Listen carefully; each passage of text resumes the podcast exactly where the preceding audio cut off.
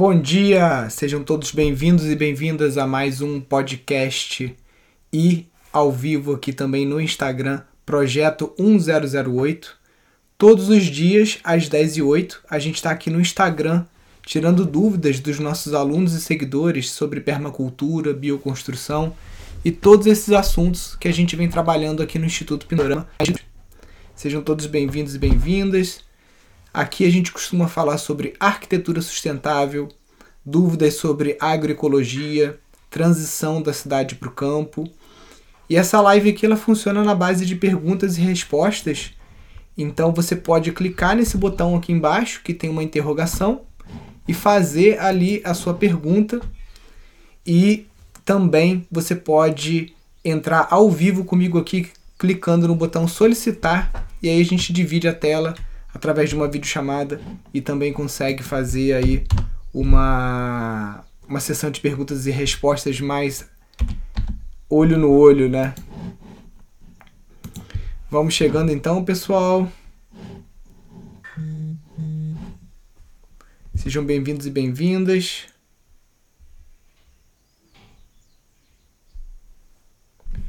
No sábado passado a gente falou sobre bambucreto, falamos sobre fundações de pedra, falamos sobre vários assuntos aqui de dúvidas dos nossos alunos do curso de construções de casas ecológicas. Também falamos de algumas dúvidas sobre agroecologia, sobre recuperação de áreas degradadas, é, sobre como evitar erosões, né?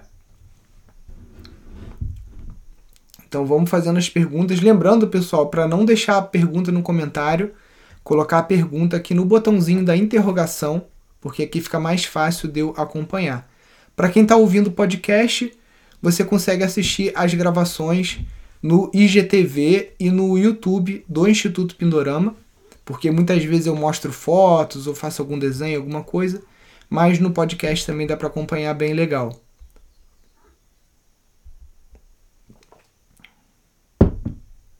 Perguntas, perguntas, pessoal.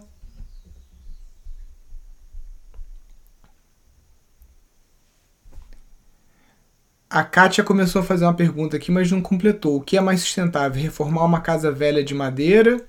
E aí não veio o resto. Né? A madeira é um dos materiais é, mais ecológicos que a gente pode trabalhar, só não é mais ecológica do que o bambu. Né? O bambu é o material mais ecológico porque em tempos aí de aquecimento global é um material que ele tem uma via extra de captura de carbono. Então, o bambu ele é o grande é, capturador de carbono, né? ele captura muito mais do que a madeira. E aí, quando você usa uma, o bambu como material construtivo, você fica imobilizando o carbono que estava na atmosfera ali em casas, em, em enfim, né? dá para fazer. Na Colômbia o pessoal faz até carro de bambu, né? Ônibus de bambu, o pessoal faz umas coisas muito loucas lá, triciclo de bambu. Né? O pessoal da Colômbia está bem avançado nisso. Ó, primeiras perguntas aqui. Reformar e adaptar ou fazer do zero? É a pergunta da Kátia. Então, Kátia, depende muito do contexto, tá? Se a casa estiver muito detonada, às vezes é difícil de você conseguir fazer uma reforma gastando pouco. Às vezes é mais barato e mais rápido você construir do zero. Mas aí não significa que você vai chamar uma reta escavadeira e que vai derrubar aquela casa e jogar tudo fora, né? Isso foi uma grande dor que eu tive aqui naquela tragédia de 2011, aonde as casas que a Defesa Civil condenou, elas foram demolidas na base do trator, né? Sendo que aquela casa tinha portal de janela, tinha um monte de material ali que elas podiam ser desmanchadas é, de uma forma mais ecológica, com reaproveitamento dos materiais, até porque a casa não ia cair do dia para a noite, né? E mesmo assim o pessoal preferiu só passar com o trator em cima e transformar em entulho, né? Então não é o caso. Então você tem que avaliar, porque construir uma casa do zero com as técnicas de bioconstrução hoje em dia é muito barato, né? É, o metro quadrado da construção, na real, na real, utilizando bloco de cimento, telhado cerâmico ou batendo laje, está em quase dois mil reais o metro quadrado. E com a bioconstrução você consegue trazer isso para menos de mil reais, principalmente se você escolher uma técnica que você tem habilidade para você ser a mão de obra ou para você trabalhar naquilo finais de semanas com os amigos. Então é, você consegue reduzir isso para menos de mil reais o metro quadrado. A reforma, muitas vezes, se for uma reforma estrutural, que você vai ter que fazer reforço de coluna de concreto, alguma coisa assim, ela pode acabar se tornando mais cara.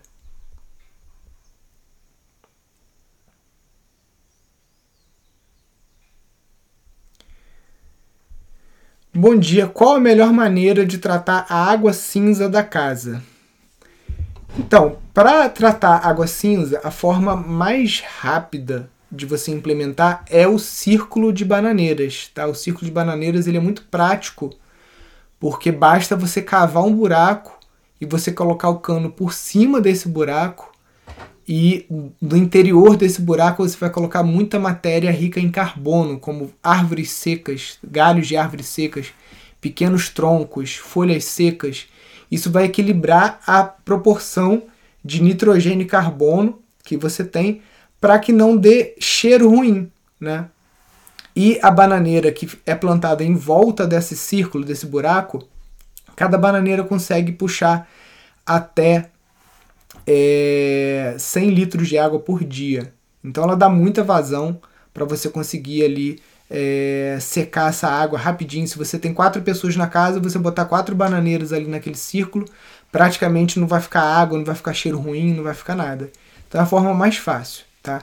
Se você quiser tratar o esgoto junto, no mesmo equipamento, aí você teria que utilizar uma bacia de evapotranspiração. Tá?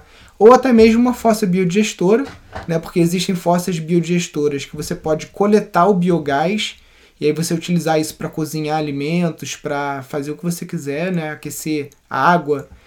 E existem fossas biodigestoras em que você não vai coletar essa, esse gás. Então, nessas fossas que você não vai coletar gás, você pode estar jogando água cinza também, né, que não teria nenhum problema. Um dos meus projetos é compostagem junto de uma horta orgânica. Qual a melhor opção? ONG ou privado?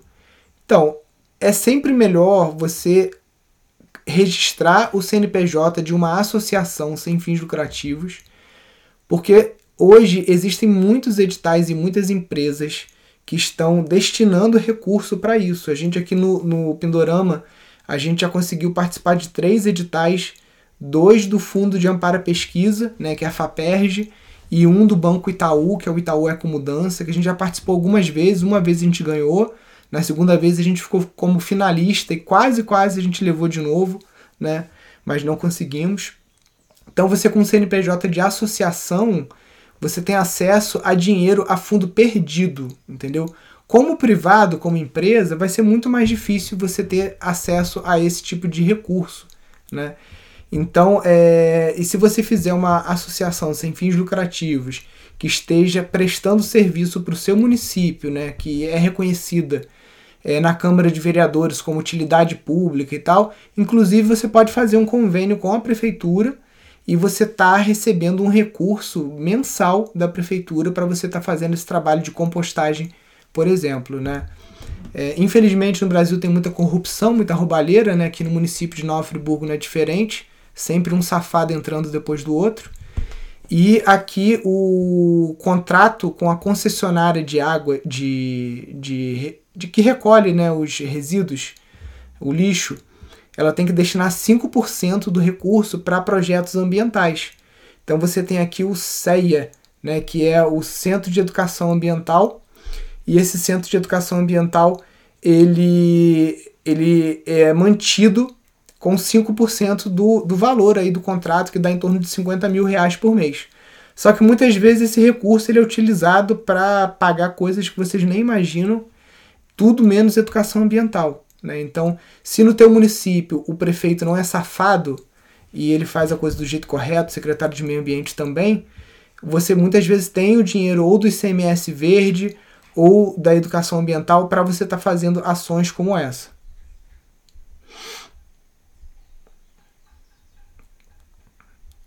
Quais as melhores formas de armazenamento de água?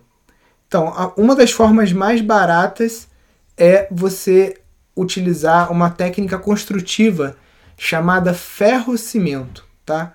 O ferro-cimento, ele é uma técnica que você vai usar tela de galinheiro ou tela de pinteiro e um vergalhão bem fininho, que muitas vezes já vem soldado e é vendido comercialmente como malha pop. Então, é um vergalhão de 4 milímetros que ele é, ele, é, ele é soldado como uma grade, né? E ele tem um espaçamento de 15 por 15 ou 20 por 20 centímetros, forma uns quadradinhos, né? E você junta os dois e você faz uma, uma, uma massa bem forte de duas partes de areia para uma parte de cimento, tá? E essa massa você vai é, jogar ela nessa malha que você está fazendo de vergalhão e tela de pinteiro até chegar numa camada de 2,5 cm, equivalente mais ou menos a uma polegada, tá? Só que não pode ter emenda. Então, o tamanho do reservatório que você vai fazer, geralmente a gente faz isso de forma circular, como um cilindro. Você vai começando pelas paredes, o cimento que cai já vai ficando para o chão. Né? Depois você termina o chão e você tem que terminar no mesmo dia. Por isso é bom você ter uma equipe grande para fazer isso, né? Contar com uma galera aí, pelo menos umas 3, 4 pessoas. De preferência ter uma betoneira também para te ajudar a virar essa massa. E você tem que saber também que no dia seguinte lá, passando a cura do cimento, você tem que molhar e você tem que encher esse reservatório ou ficar 21 dias molhando ele direto, pode botar uma aspersora ali dentro para que não trinque, tá? Você seguindo esse passo a passo, você consegue fazer um reservatório de ferro-cimento gastando em torno de 5 mil reais.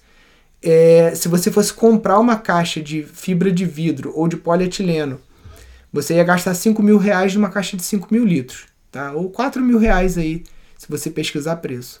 Com esse mesmo valor, você vai conseguir fazer uma de pelo menos o dobro, de 10 mil litros, 15 mil litros, só utilizando ferro, cimento, areia e barro, né?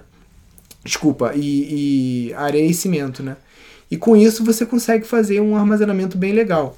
Outras formas, aqui a gente cavou um buraco no chão, a própria terra que a gente tirou do chão, a gente encheu os sacos de hiperadobe, então a gente fez um murozinho de arrimo para levantar a margem desse lago, colocamos desse, dentro desse buraco um plástico de estufa, tá?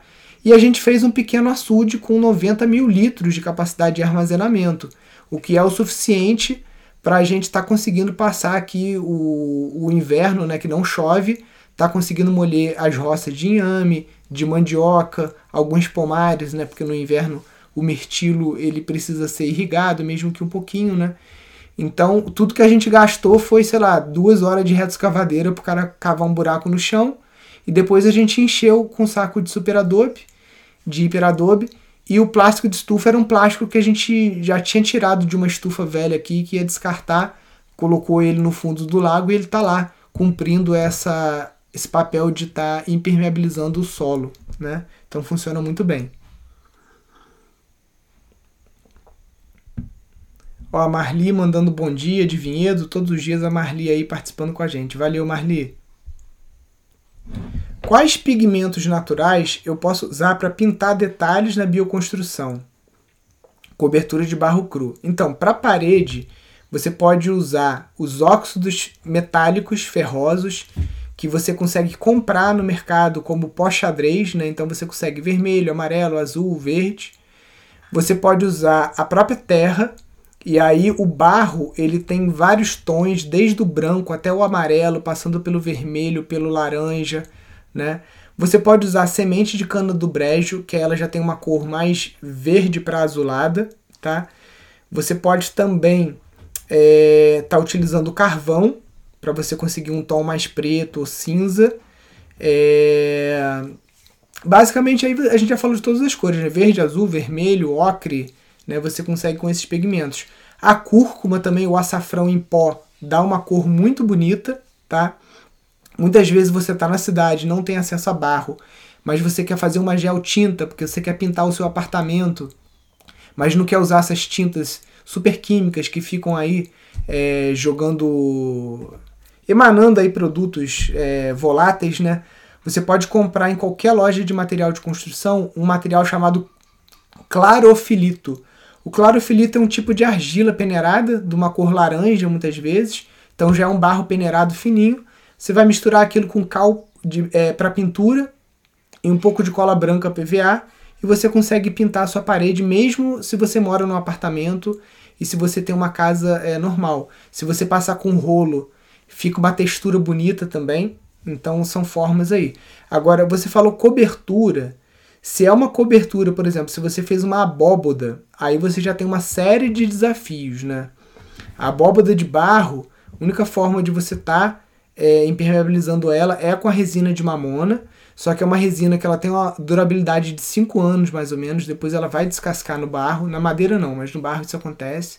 Então não recomendo muito, recomendo mais você ou fazer um teto verde por cima, ou fazer essa mesma história do ferro cimento que a gente falou aqui, você vai colocar uma camadinha de barro e de, desculpa, de ferro, né, o vergalhão, a tela de pinteiro, vai fazer sua massa 2 para 1 de cimento e areia, e aí você cobre essa abóboda de adobes com o ferro cimento para impermeabilizar melhor.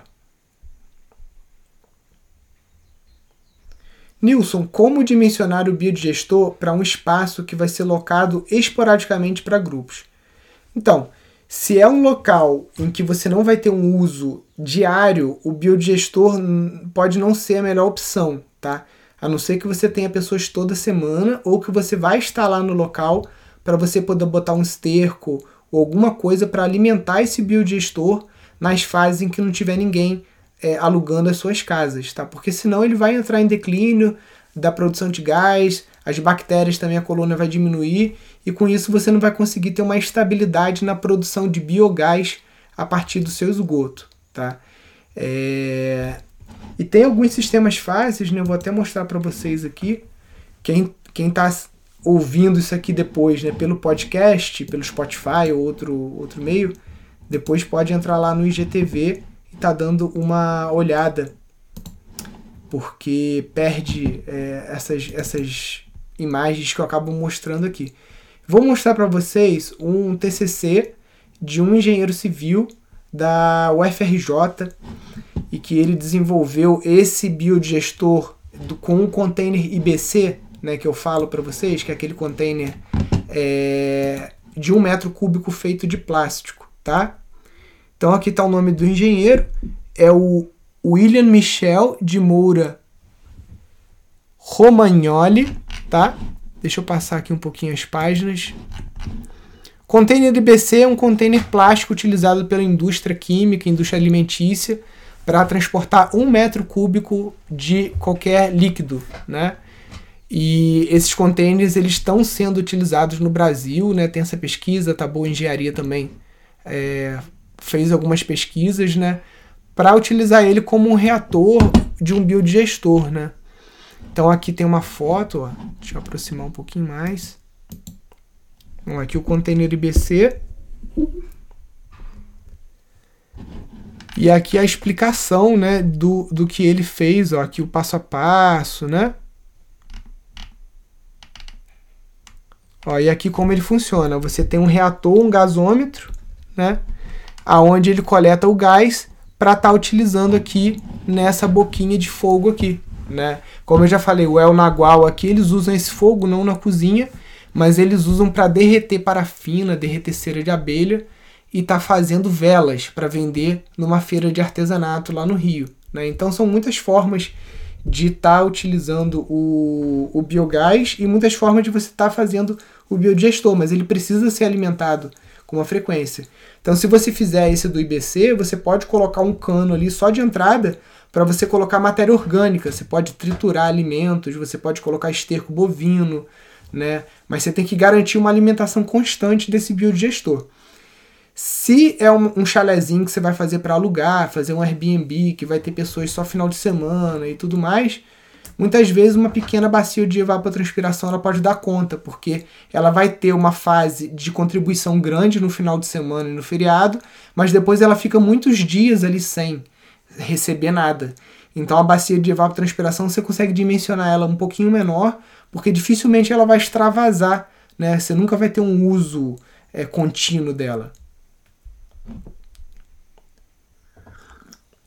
Onde conseguir o container IBC para fazer biodigestor? Ó, no Mercado Livre vende. É, se você buscar ferro velho na sua cidade, é, lojas de produtos agrícolas, É, tem vários locais que vendem isso porque isso é um descarte, né? Isso é uma coisa que é descartada pela indústria.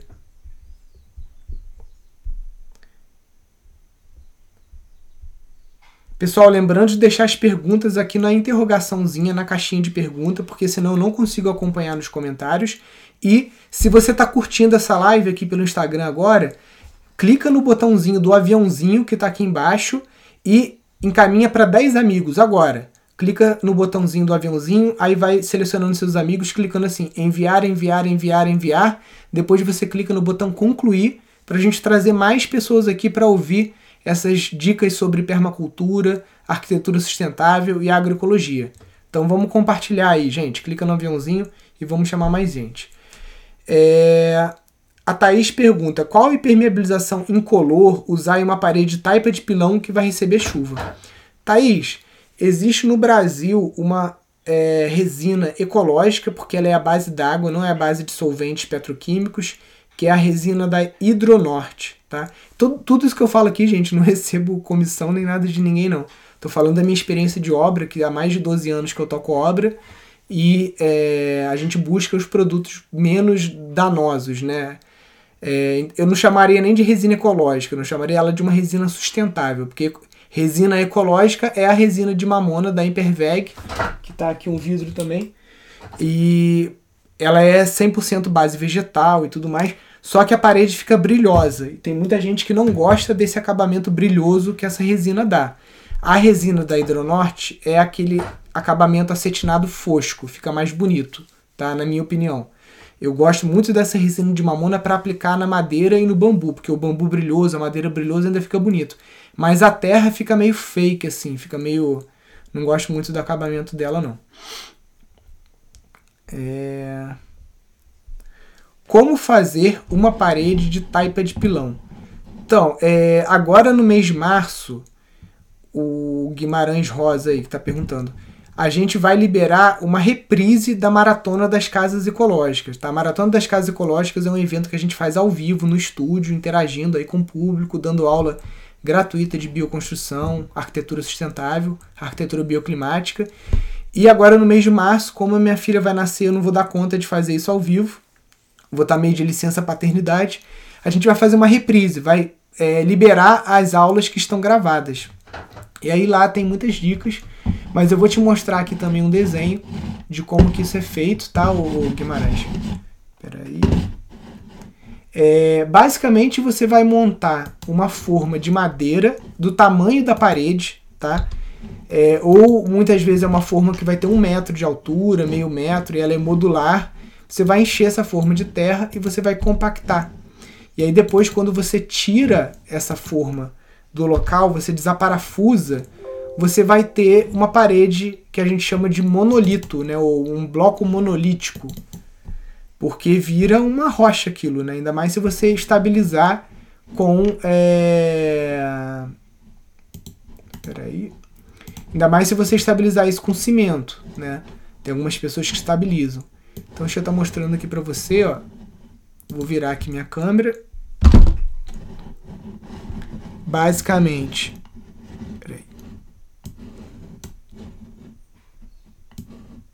Você monta uma forma e aí você vai apiloando a terra por dentro, entendeu? Quando você tira, tá uma parede já pronta, né?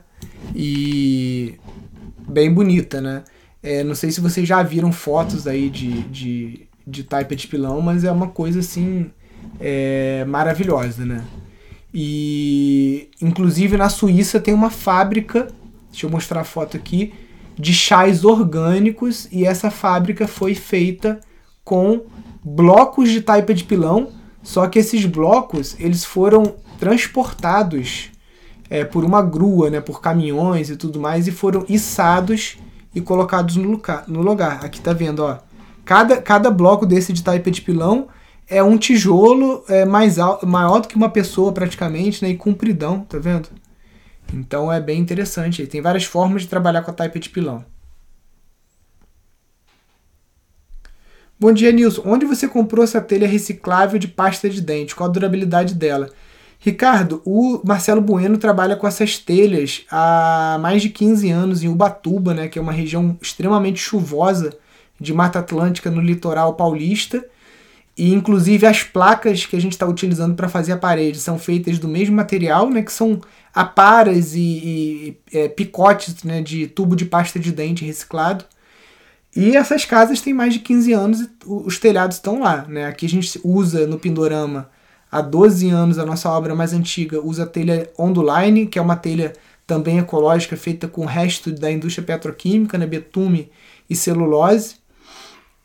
Também todos os telhados aqui estão ainda com 12 anos muito bons, né? É, e a gente comprou de uma empresa chamada Isaplac. Eu vou ver se eu coloco aqui nos stories depois. Né? Eles mandaram entregar aqui e acabou que mesmo com frete com tudo, tivemos que fazer dois fretes, né? um frete do interior de São Paulo para o Rio e outro frete do Rio aqui para Friburgo. Né? Então tem uma pegada de carbono aí atrás dessas placas também mas é, mesmo assim na conta aqui valeu a pena, né? Porque a nossa obra está sendo praticamente zero cimento. Eu acho que a gente não vai gastar nenhum saco de cimento na obra é, por conta do banheiro lá. Né? Acho que no banheiro vai no máximo um saquinho só. Muriqui pergunta, nosso amigo aí, Chan, Bom dia, Nilson. Se eu cortar bambu em ripa e levar para o tratamento em capilaridade, funciona? Chan, eu acho que não. Eu acho que você vai ter que. Então, vamos lá. É...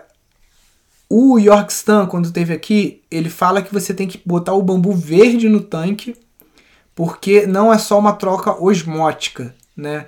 É, primeiro, primeira vez que a gente tratou o bambu aqui, a gente esperou ele secar, né? E aí o nosso raciocínio era, a gente vai esperar o bambu secar, vai botar ele no tanque, aí por osmose, e ele vai, ele vai puxar também, o bambu tá seco, né? Vai puxar a água para dentro do bambu. E estão lá os bambus até hoje. Mas o Yorkston falou, não, cara, esse bambu tem que estar tá vivo ainda, porque tem que ter uma troca de sais ali também. E isso acontece com o bambu vivo. Então, se você botar um bambu fresco, ripado, eu acho que dentro de um tanque, né, é, você, você cavar um buraco, ou você pegar um tonel de bambu, cortar no meio e botar, eu acho que a chance de sucesso é maior do que por capilaridade, porque pela a capilaridade ela é, ela funciona com aquela parada lá que eu já até posso estar falando o nome errado aqui, né, de xilema e fluema, né, do, do, da biologia, que são aqueles vasos pequenininhos que tem dentro das plantas, né. Então, se você cortar o como do bambu, pode ser que você interrompa um pouco esse fluxo dessa troca de seiva normal, né. No tanque funciona com certeza. É o que a gente tem feito aqui é corta o bambu verde, já ripa ele verde, lamina ele verde, passa no desengrosso, tudo ele verde, e aí trata ele no tanque. Porque é, se você trata o bambu é, e ripa depois, lamina depois, aquela serragem toda está jogando ali sulfato de cobre, octoborato, está jogando um monte de solução fora ali, né? Então você economiza mais se você ripar ele verde.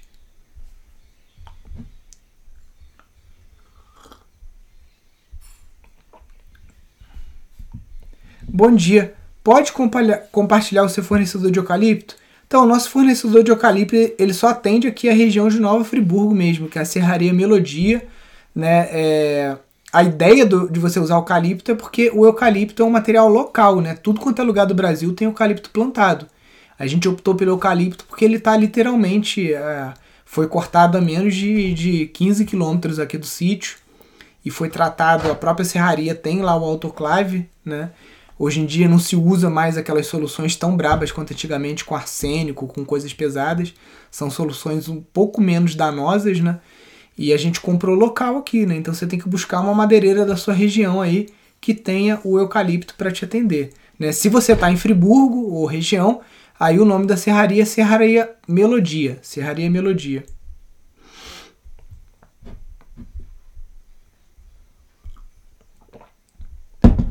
Pneu é um bom material para construir essa contenção de água? Hum, contenção de água. Contenção está falando para evitar erosão, muro de arrimo. Sim, é utilizado até na beira de rio. É feita uma amarração, igual você faz amarração com tijolo, e é plantado sapê no meio desse, desse pneu. Aí ele ajuda a costurar o sapê ou o vetiver. Tá bom? Para contenção funciona assim. Já vimos algumas obras aí. Ó, o Rafa aqui, bom dia, Nilson, valeu. Nilson, bom dia. como fazer a captação de água de nascente localizada. Então, deixa eu abrir aqui. É, tu, tudo isso aqui que eu mostro para vocês, gente, por exemplo, esse manual que eu falei aqui do container IBC, do biodigestor, isso eu achei na internet aqui, TCC. Agora eu vou mostrar, se está falando de nascente, estou aqui com um é, manual da Embrapa, que eu também achei no Google, tá? Aqui, ó, recuperação e proteção de nascentes em propriedades rurais em Machadinho, Rio Grande do Sul, tá?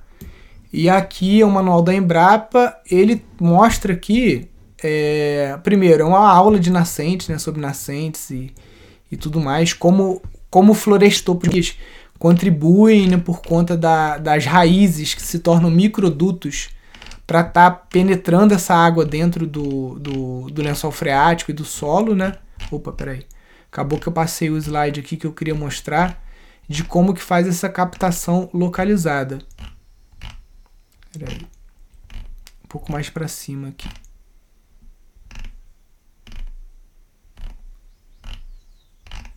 Ah, não, esse aqui é só de recuperação, não tem. O, o manual de, de, de nascer. Mas base, basicamente você vai fazer uma proteção por pedras, tá? Com pedras, vai colocar um cano. Tem, peraí, eu tenho quase certeza que tem esse desenho aqui nesse manual. Acho que eu tô passando rápido demais. Deixa eu ver aqui.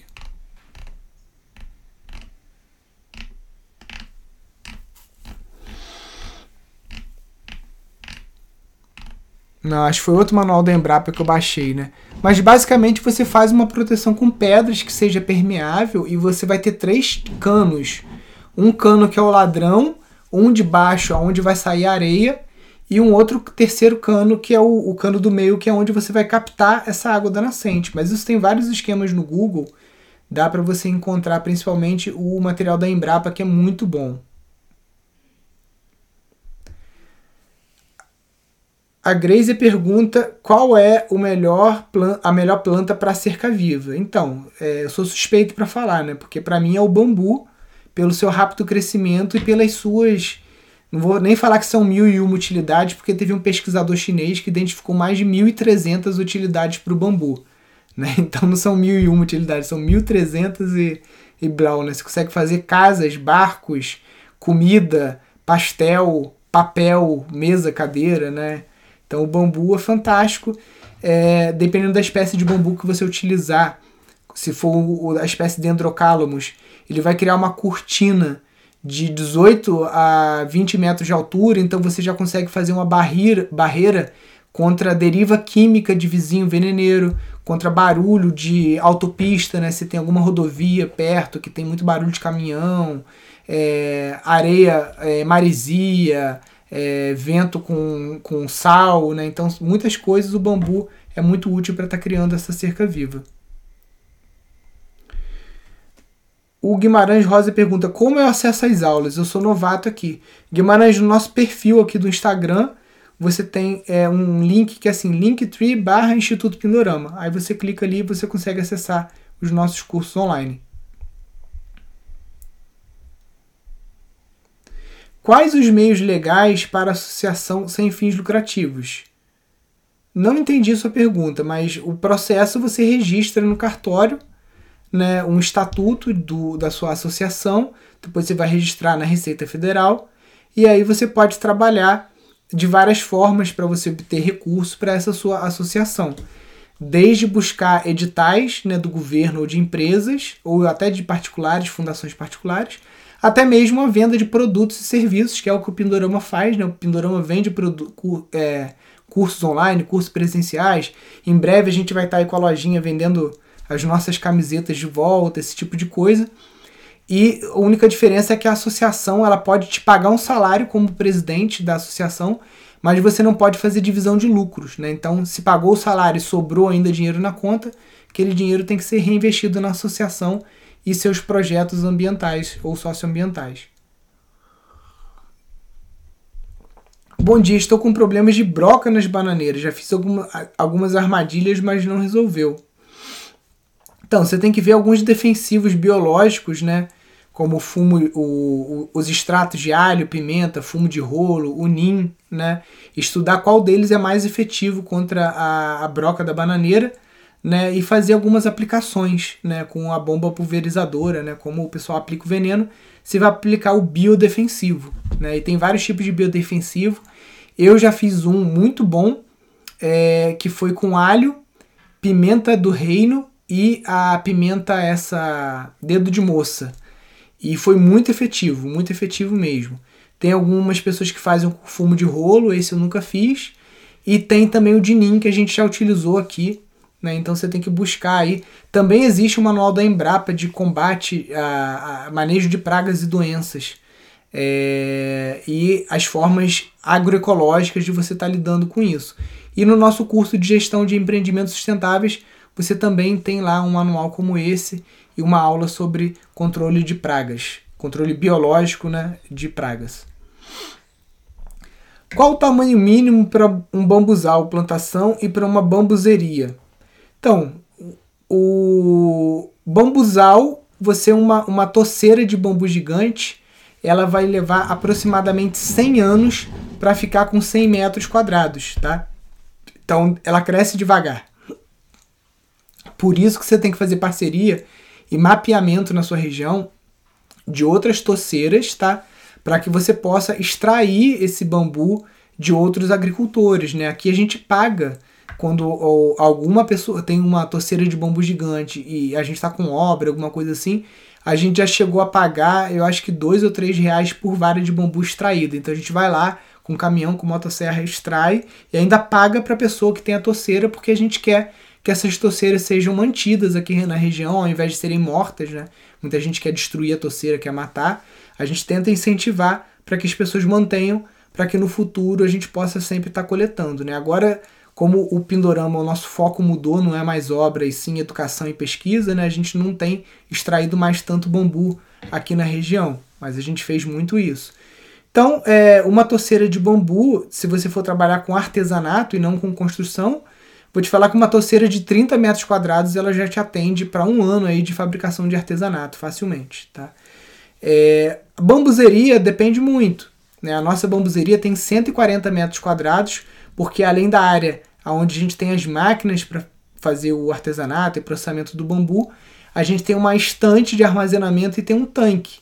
Né? Então por isso ela é grande assim. Mas se for só uma marcenaria, você pode trabalhar aí com uma área pequena de 60 metros quadrados ou menos, né? Mas a área, o que acaba que ocupa um espaço maior é o espaço de armazenamento das varas, secagem e o próprio tanque.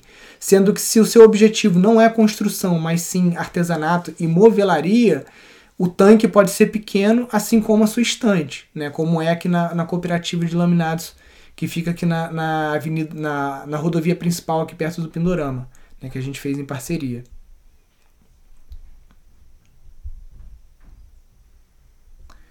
A Thaís Moraes pergunta qual a distância segura para plantar o bambu gigante de uma residência.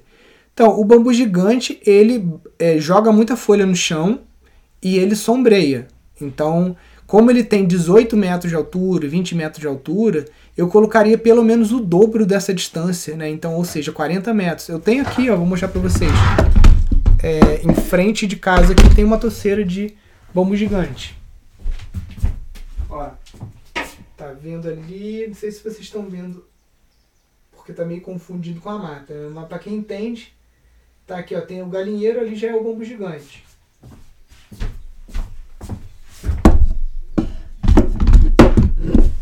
E tá a 40 metros da minha casa e não tô tendo nenhum problema com, com esse bambu, né? A outra torceira de bambu que a gente tem tá perto da entrada do sítio e tá uns 100 metros aqui de casa. Então eu, eu diria que 30 metros seria uma distância segura, mas 40 metros seria o ideal para você não ter nenhum problema. E esse é um fato que acontece muito aqui em Friburgo, o pessoal planta e aí o bambu começa a cair no telhado, começa a causar problemas, porque a pessoa não observou essa distância segura. Então sua pergunta é ótima é para as pessoas entenderem aí que tem uma distância segura. E vou até complementar sua, sua resposta, né? Se você quer plantar bambu gigante para fins comerciais, aí é importante você observar um espaçamento adequado para que você possa ter caminhão circulando entre essas toceiras. Né? Então, um espaçamento bom é 5 por 8. Né? Então, você botar 5 metros entre plantas e 8 metros de rua. Né? Para uma não sombrear a outra demais e você poder manobrar com caminhão e tudo mais. Porque é uma pergunta recorrente aqui nas lives se plantar bambu para fins comerciais vale a pena. Sim, vale muito a pena, porque é uma planta que, diferente da madeira, que você tem que esperar oito anos pelo menos para cortar, o bambu você corta com três anos, né? E ele produz o dobro de biomassa por hectare. Então, se você plantar um hectare de eucalipto, você vai esperar oito anos para cortar 10 toneladas. E o bambu, você vai ter 21 toneladas de bambu no mesmo hectare plantado. O bambu hoje está sendo vendido no Brasil de 12 a 20 reais o metro linear. Muitos arquitetos já buscam esse material, muitas pessoas também que nem trabalham com arquitetura nem nada querem às vezes para fazer um pergolado em casa, uma área gourmet. Então é um material que está em alta. Ó, pessoal, só lembrando aqui que eu não estou conseguindo acompanhar os comentários. Eu estou vendo só as perguntas que as pessoas estão fazendo clicando na caixinha. Ó, a Ana lá de Portugal, ela pergunta: tem uma pequena toiça de bambu plantada há um ano. É possível replicá-lo para fazer novas mudas? Sim, Ana. É, como você replica o bambu depende do tipo de espécie que é, se é de uma espécie alastrante ou entocerante. Se for da espécie entocerante, você vai ter que pegar um bambu verde, ou seja, um bambu que nasceu nesse ano, e você vai procurar no colmo uma gema, né? Uma gema ativa, que é tipo um olhinho é, é, muitas vezes dourado. E aí você vai plantar isso deitado no chão, enterrado, igual estivesse plantando cana. É, se for um bambu entolcerante, aí você tem que procurar o rizoma debaixo da terra, cortar ele e replantar. É, a gente é, recomenda que você só faça a colheita do bambu, se é uma torceira nova, depois de pelo menos 5 anos, para não enfraquecer muito a planta. Então, se essa sua planta é, ainda não está com muitas varas de bambu, às vezes não é bom você tirar a muda dela porque você pode acabar enfraquecendo ela.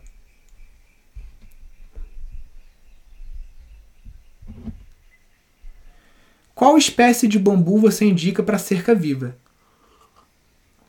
Depende se você quer muita sombra ou não. Por exemplo, se você é, o teu terreno é muito pequeno e você não pode se dar o luxo de você ter uma cerca viva muito alta que vai sombrear uma área importante do seu terreno que você pode estar fazendo um plantio ou construção, você vai usar então o bambusa é, tudoides ou o bambusa vulgaris, porque vão ficar menores, tá?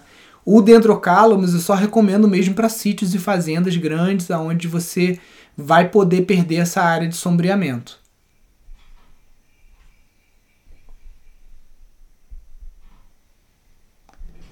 fossa orgânica eu faço antes ou depois da bioconstrução? Então, aqui em Nova Friburgo, é, a companhia de energia elétrica, se você compra um terreno, você vai começar uma obra, eles só ligam o teu padrão para você trabalhar na obra depois que você faz a fossa. Então, aqui no município, no, pelo Código de Obras e pela lei vigente, primeira coisa que você tem que fazer é a fossa. Aí depois você faz a fossa, você consegue pedir a ligação de energia elétrica e aí você consegue tocar o resto da obra.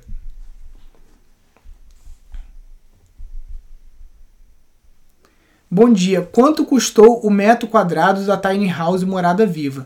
Laura, a gente ainda não fechou essa conta, mas a gente já fez uma conta de padaria aqui é, e é, tá menos de mil reais, tá? O metro quadrado. Aqui a gente tem uma distorção na planilha real, porque a gente fechou uma empreitada com uma equipe de quatro carpinteiros e a gente pagou uma grana bem mais elevado para eles por conta de uso de imagem, essa coisa toda, né? Então não é um valor de mercado. Então a gente pagou o custo de mão de obra mais, muito mais alto do que você vai pagar na sua região aí se você contratar dois carpinteiros ou se você mesmo for trabalhar, né, fazendo. De material foi, é, eu, eu não vou adiantar muito valores aqui porque a gente vai fechar essas planilhas, vai colocar lá para vocês dentro lá do, dos materiais do curso. Né? A gente nem abriu ainda a aba Projeto Gaia lá no curso, né? Porque a primeira aula o Marcelo Bueno está gravando hoje. A gente gravou toda a execução da obra, né? A gente é, vai finalizar quarta-feira agora. É, a parte estrutural, né? Depois ainda, ainda entra elétrica, hidráulica, acabamentos, mobiliário e tudo. Mas hoje que o Marcelo vai gravar a primeira aula explicando passo a passo. Então, muito provavelmente daqui uma ou duas semanas que essa aula vai estar entrando para vocês lá na plataforma. E aí até lá a gente já vai estar com essa planilha, é pelo menos essa fase inicial desse centro de custo de estrutura, telhado, parede, tudo já fechado para te passar. Mas já te adianto que é metade do valor do metro quadrado de uma obra convencional e em 10 dias a casa já estava no telhado. E se a gente for botar quarta-feira, em 13 dias de obra, eles estão indo embora para casa, entregando a casa praticamente pronta para gente. Bom dia. Pode ser plantado picão de praia no teto verde? Pode. O, o, aqui a gente tem um problema com o picão de praia, né? Porque ele, ele fica praguejando a nossa plantação de inhame, tem que estar tá sempre capinando. E é uma planta muito boa também para você estar tá usando no teto verde junto com a trapoeraba, né? Porque são plantas super agressivas, né? E que é, dominam muito. Então ela vai fazer um tapete muito legal no seu teto, no seu teto verde. O Douglas pergunta: Bom dia, parabéns. O Pindorama tem alguma sugestão receita da utilização do coco, óleo, sabão então, eu já até falei aqui, a, a parte, a casca do coco verde, eu composto ela, eu corto o coco no meio, a carne do coco a gente come, a água a gente bebe, né? E aí aquela casca seca a gente é, parte no meio e deixa compostando um ano. Depois de um ano ele fica meio amolecido, a gente consegue passar na nossa picadeira, porque a nossa picadeira não é uma picadeira para coco, né? A picadeira para coco é cara, custa uns 4 mil reais.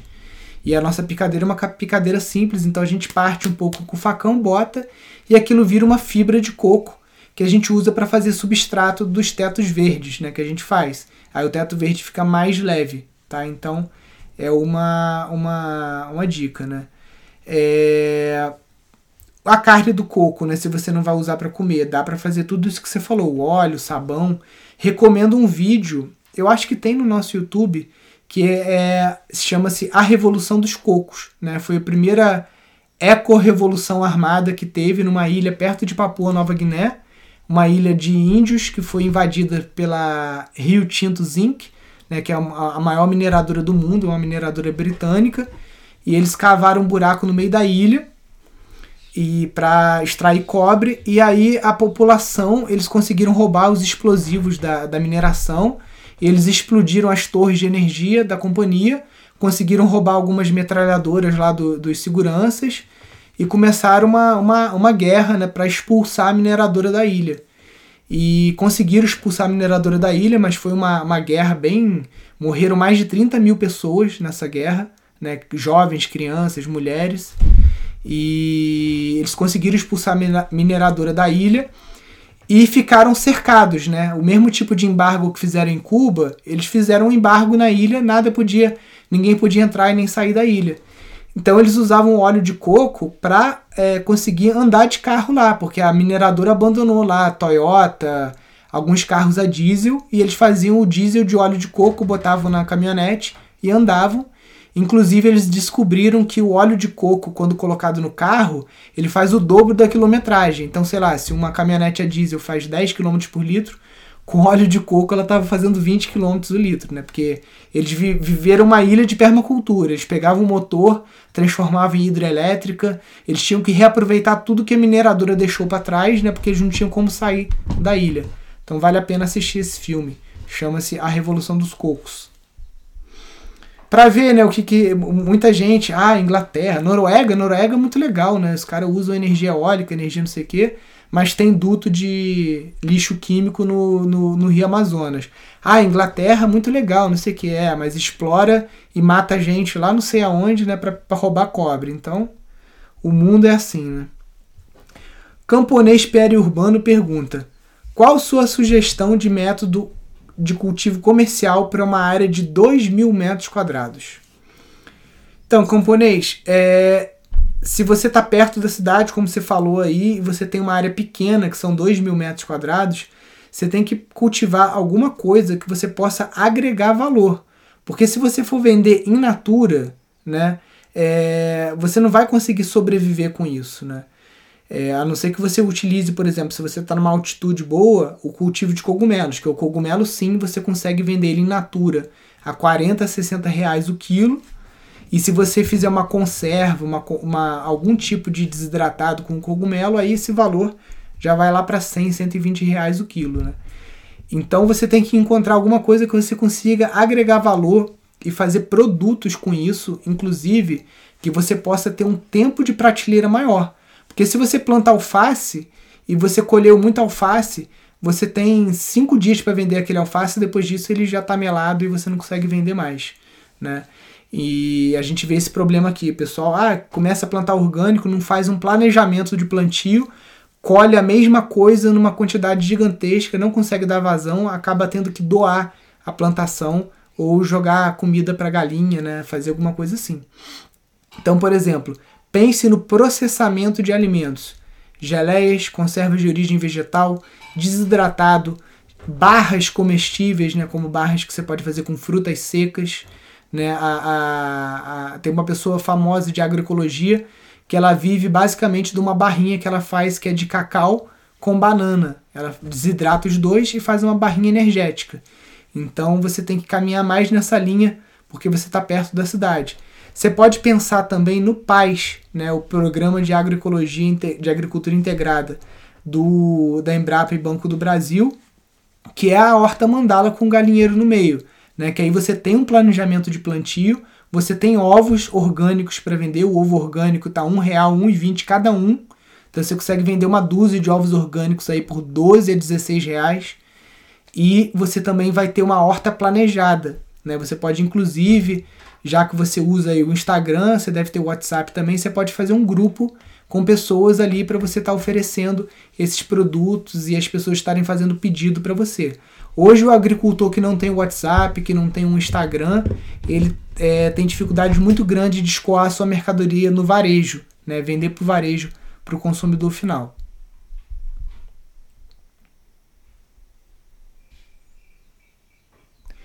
Nilson, eu não como carne, mas eu herdei uma propriedade com bichos. O que fazer para ser mais sustentável? Joilson, é, culti existe formas de você estar tá tendo carne, né, gado de corte, gado leiteiro, sem degradar tanto o meio ambiente, né, que é o sistema agro-silvio pastoril, em que você vai ter produção agrícola, você vai ter gado e você vai ter plantio de eucalipto ou outra madeira de corte. Isso leva, inclusive, a uma maior rentabilidade por hectare, muito mais do que se você tivesse só o gado, porque, inclusive, o sombreamento promovido pelo plantio de madeira ele acaba aumentando a, a produção de leite e a produção de carne dos animais, né? Porque eles ficam com uma vida um pouco mais confortável do que ficar ali o tempo todo no sol quente. Então, se você não quer abater esses animais, é difícil, né? Porque já tá ali, né? Eu acho que você vai ter que completar o ciclo aí dos seus pais, né? De engordar esses animais e depois encaminhar eles aí para o destino que, que era o deles, ou se você não quiser matar, você pode fazer um santuário aí e deixar eles morrerem de, de velhice, né? Mas depois do gado, ah, Nilson, o que, que eu posso fazer com esse pasto? Aí tem um caminho longo, né? Como eu até respondi lá nos stories, eu precisaria de pelo menos quatro horas para te falar o que, que você pode fazer num pasto além do gado, né? Então, para isso, a gente em janeiro agora deu um curso gratuito que foi o workshop Viver Fora do Sistema. E é, muito possivelmente lá para abril, maio, a gente vai fazer uma edição nova da Jornada para um Sítio Rentável, que é um evento gratuito que a gente faz de quatro dias. E durante esse evento você vai ter todas as respostas aí de pelo menos 12 modelos de negócio que o Instituto Pindorama desenvolve com seus alunos e já desenvolveu aqui no nosso sítio, aqui na nossa sede, para estar tá gerando receita com sítio, né? E porque o pessoal pensa que gerar receita com sítio é criar gado, plantar alface, o café, o bananal, enfim, né? E existem vários modelos de negócio. Cada dia a gente descobre um modelo de negócio mais e já programa com professor para gravar. Por exemplo, tem uma fazenda em Pernambuco que está ganhando dinheiro com produção de algas comestíveis, a espirulina. Eu mesmo já comprei espirulina deles, que é um, uma, uma alga rica em clorofila. Você pode comer um quilo de, de espinafre que não vai chegar na, na mesma coisa que se você tomar um comprimidozinho de, de espirulina.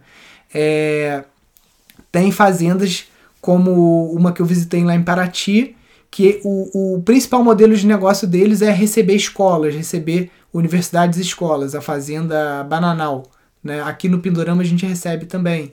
Tem fazendas é, que trabalham apenas com a produção de sementes para venda. Né? Enfim, a sobreposição de pelo menos quatro modelos de negócio é o que vai garantir essa sustentabilidade desse teu sítio que hoje só tem gado. Né? Então você precisa ter, é, por exemplo, algum tipo de, de modelo de negócio ligado ao ecoturismo. Então você pode ter chalés para alugar pelo Airbnb, você pode ter visita ecopedagógica, trilhas ou circuitos é, de ecoturismo.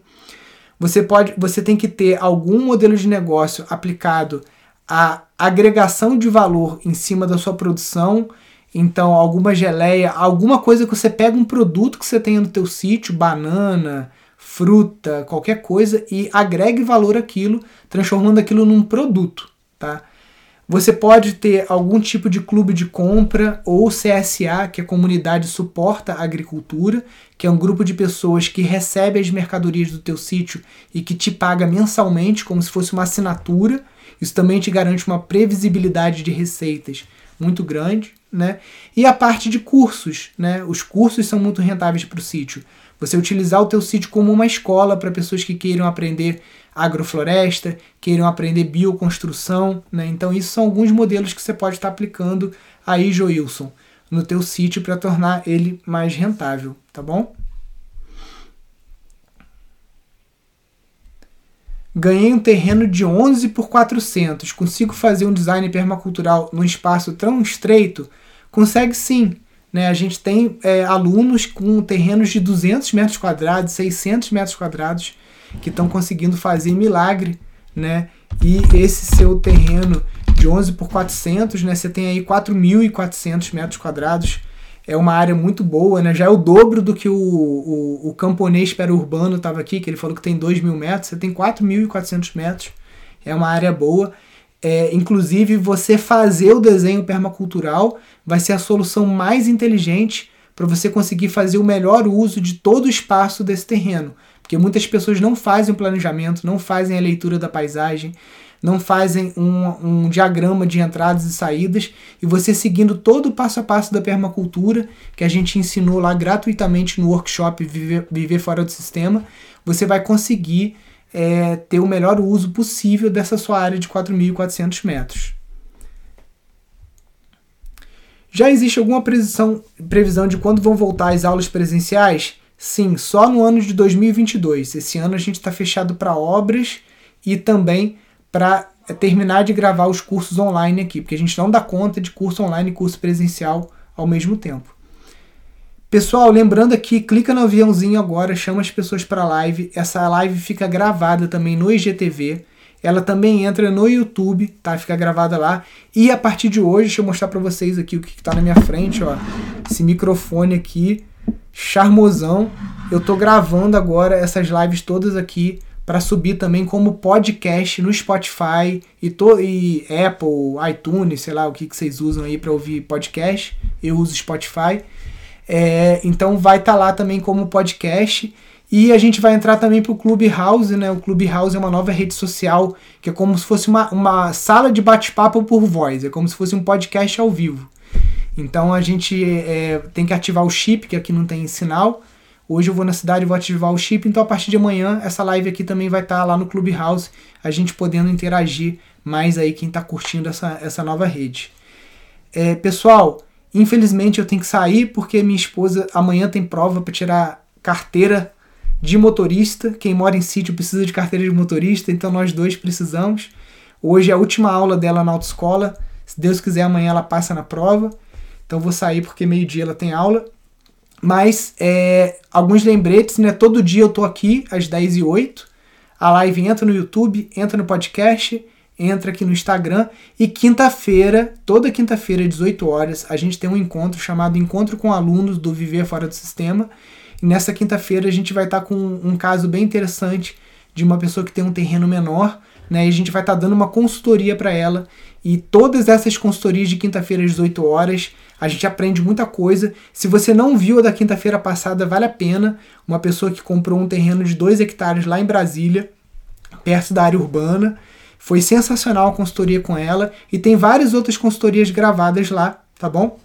E o último informe é que agora, no próximo final de semana, dia 27 de fevereiro, a gente vai estar com um curso presencial de agrofloresta lá no Rio Grande do Norte, no Instituto Aflorar, que é estação semente do Instituto Pindorama, é, na região Nordeste, né, pegando ali Paraíba, Fortale é, Ceará, Pernambuco, né, porque tá no meio do caminho, até Piauí tem gente procurando ela lá. Então, primeiro curso de agroflorestas né, ali mais pro, pro, pro norte, a gente já teve curso de agrofloresta em Arraial da Ajuda, na outra estação semente que tem, da Iana Marques, que é lá no sul da Bahia, mas agora a Maria Cândida está lá como gestora dessa estação semente no Nordeste, que é o Instituto Aflorar. Então vai ter agora o curso de agrofloresta, divulga, a gente está botando nos stories aqui direto, no feed também. Ajuda aí ela a lotar essa primeira turma. Se você conhece alguém do Nordeste que está interessado em agroecologia, compartilha lá o Instituto Aflorar para a gente bombar esse curso. Em breve a gente dando esse curso da técnica morada viva da construção ultra rápida de eucalipto e placas ecológicas, tá? Vai ser no segundo semestre agora de 2021. Fica ligado aí que vai ser bem interessante. Quem não teve as suas perguntas respondidas, eu vou puxar uma caixinha de pergunta lá nos stories e aí durante a semana eu vou respondendo essas perguntas também nos stories lá do Instagram. Quem está ouvindo pelo podcast sabe que se quiser fazer alguma pergunta, só entrar no Instagram e deixar lá nos stories. Show, pessoal. Fiquem com Deus. Até amanhã. Um grande abraço. Tchau, tchau. Valeu!